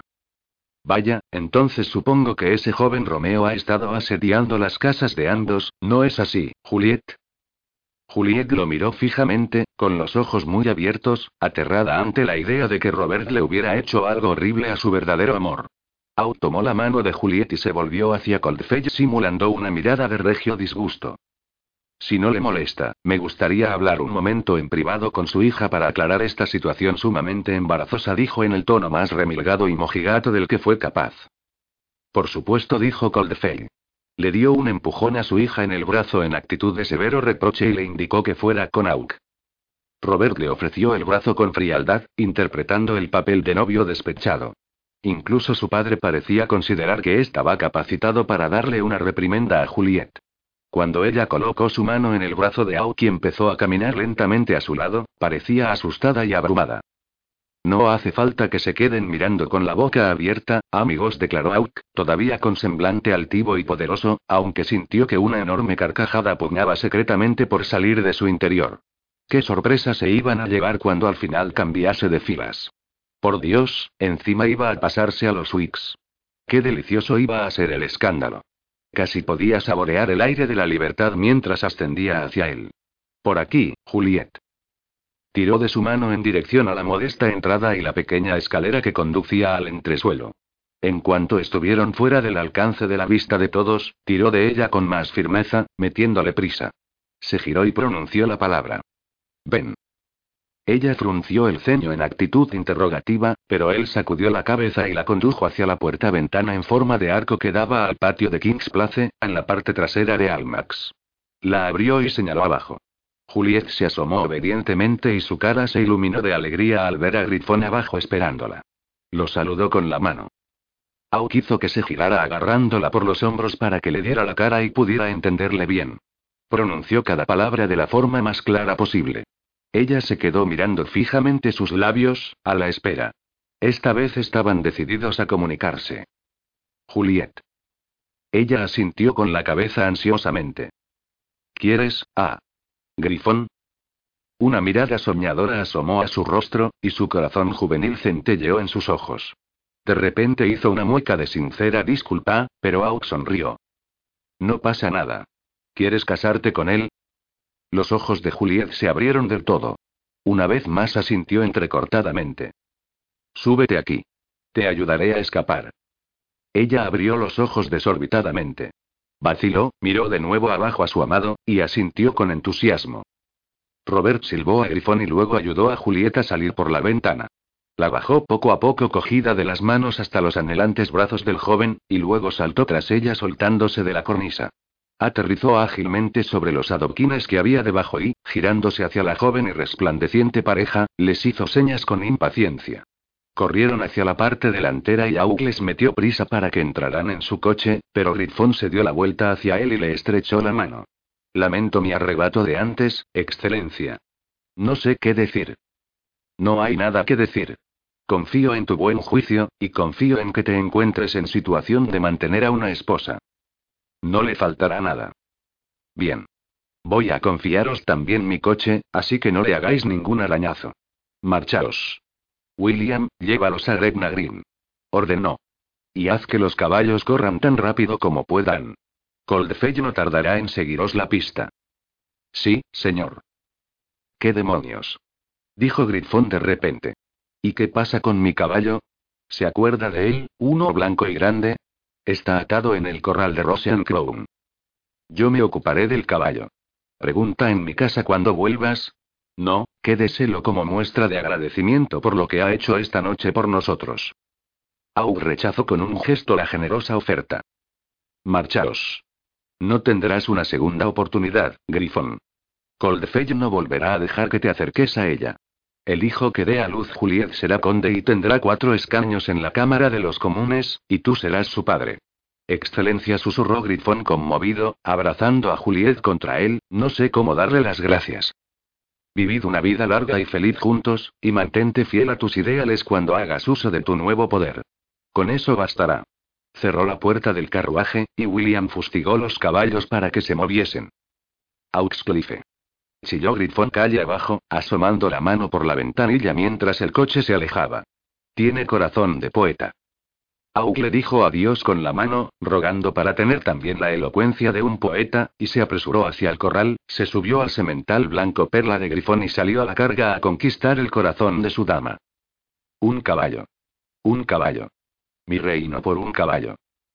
Bell y su padre se hallaban embelesados en el palco del teatro, mientras el asombroso Edmund Kean, que interpretaba a Ricardo III, recorría a toda velocidad el escenario que recreaba el campo de batalla gritando las frases más famosas de la historia en el clímax del quinto acto. Aunque Bell conocía bien la obra, tanto ella como su padre contemplaron atónitos cómo el rey Ricardo combatía con su rival, el conde de Richmond, y era derrotado. Kean brindó una escena de muerte imposible de igualar en el mundo cristiano. Hubo un momento de silencio catártico en que el público, abrumado por la pluma del poeta, solo pudo mirar al malvado rey muerto en un estado de total conmoción. El teatro se hallaba en el más absoluto silencio. Y entonces, antes de que Richmond pudiera pronunciar su discurso triunfal, las puertas centrales situadas en la parte trasera del teatro se abrieron de repente con un chirrido. Bell experimentó un ligero fastidio ante aquella interrupción sin dejar de mirar el escenario, todavía cautivada. Súbitamente un murmullo procedente de la zona trasera recorrió el público. Los susurros y las sordas exclamaciones se propagaron como un zumbido, y a continuación se oyeron gritos. Qué maleducados, pensó Bell, volviéndose indignada, y se quedó boquiabierta al ver que un enorme caballo blanco montado por un imponente jinete de cabello oscuro trepaba por el teatro y descendía por el pasillo central. Bell se quedó mirando con incredulidad. El duque de Auxcliffe espoleaba el caballo en dirección a la parte delantera del teatro, ajeno a los gritos de asombro que inundaban el ambiente. ¿Qué está haciendo? dijo Bell sorprendida en voz baja, agarrándose al brazo de su padre. No tengo ni idea, murmuró este. El caballo relinchaba nerviosamente y sacudía la cabeza, agitando en el aire su blanca crin. El público estaba alborotado.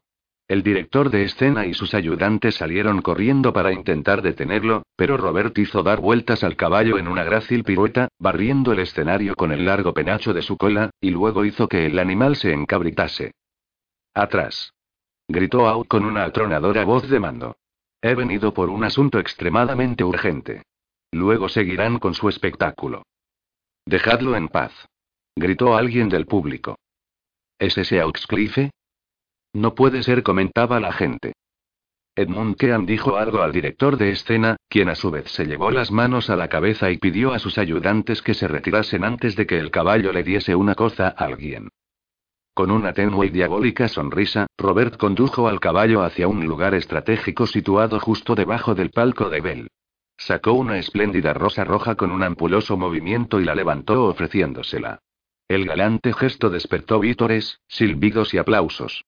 Incluso el señor Kean se rió. Robert dedicó a Bell una sonrisa pícara que hizo que a la joven le diera un vuelco el corazón, llena de una alegría loca e incrédula.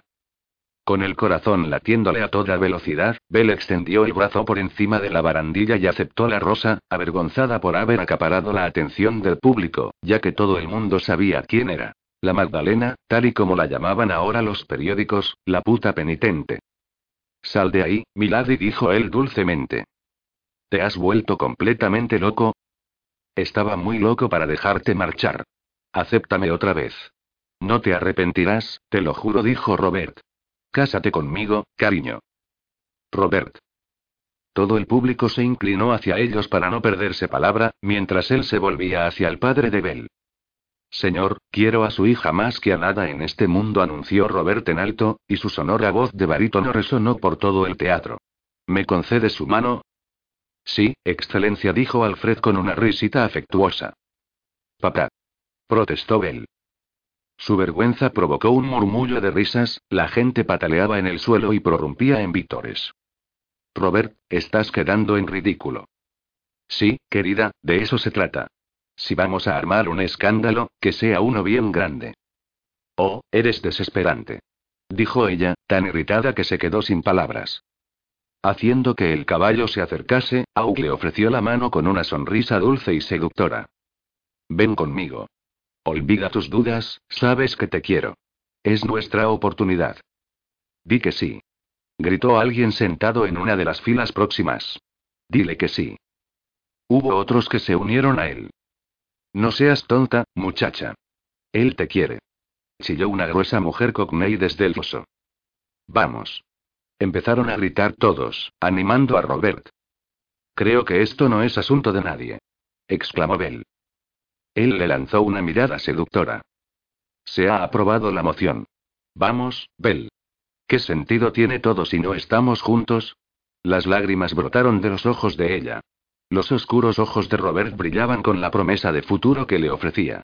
Esperó fielmente, con las manos extendidas, enfrentándose a un rechazo público. Dios sabía que era lo que merecía después de todo lo que le había hecho pasar a Bell. Ella miró ansiosamente al público vociferante y luego a su padre. Papá, ¿qué debo hacer? Él le sonrió con los ojos empañados de lágrimas. Querida, está claro que tienes que obedecer a tu corazón. ¿Y Mick? Él solo desea tu felicidad, como yo. Lo entenderá. Oh, papá. Abrazó con fuerza a su padre. Él se rió entre dientes con ternura y la soltó. Entonces el sonido aumentó en un crescendo, todo el público empezó a lanzar vítores mientras Bell saltaba la barandilla en un alarde de osadía, haciendo una escandalosa exhibición de sus tobillos que seguramente habría hecho reír a la descarada georgiana Auxcliffe. Tomó la mano de Robert y él la sujetó mientras descendía cuidadosamente sobre el caballo, detrás de él. Robert hizo que le rodeara la cintura con los brazos. Abrázame, susurró y no me sueltes nunca. Te quiero. Dijo Bell con un sollozo de felicidad, y oyó el rumor de la risa profunda y tierna de Robert. Más te vale, preciosa, porque esta vez nuestro acuerdo es permanente. Se dio la vuelta y le dio un beso dulce y pausado que contenía la promesa aterciopelada de la noche que se avecinaba. Cuando dejó de besarla y le sostuvo la mirada por un momento con sus ojos brillantes de amor, las lágrimas se desbordaron bajo los párpados de Bell. Te he echado de menos, susurró Robert, y se giró hacia adelante sonriendo de forma todavía más pícara. Agárrate fuerte. Ella se abrazó a su delgada cintura. Y a continuación él golpeó los flancos del caballo con los talones, y salieron galopando del teatro y cabalgaron hacia las estrellas. Noticia aparecida en la página de Sociedad de The London Times, el 23 de septiembre de 1814 tras una ceremonia nupcial privada celebrada la semana anterior en la capilla de la Casa Solariega de sus excelencias en Cumberland, el duque y la duquesa de Auxcliffe embarcaron hacia Viena para disfrutar de su luna de miel en medio de los festejos del Gran Congreso. Lady Jacinta Knight y su compañera, la señorita Carlisle, acompañaron a sus excelencias en su viaje continental. A la felicidad de la familia contribuye también la noticia de que el coronel Lord Damien el condecorado héroe de guerra, recibirá un título nobiliario cuando regrese a casa desde la península ibérica. Aguardamos ansiosos la oportunidad de poder expresarle nuestro agradecimiento y enhorabuena a su señoría, cuya llegada se espera para antes de que finalice el mes. Mientras tanto, hemos recibido informes según los cuales, en otra parte de la ciudad, el duque de L y el marqués de W tuvieron unas palabras siguiendo con su antigua rivalidad por los favores de la célebre Ariete Wilson. Fin.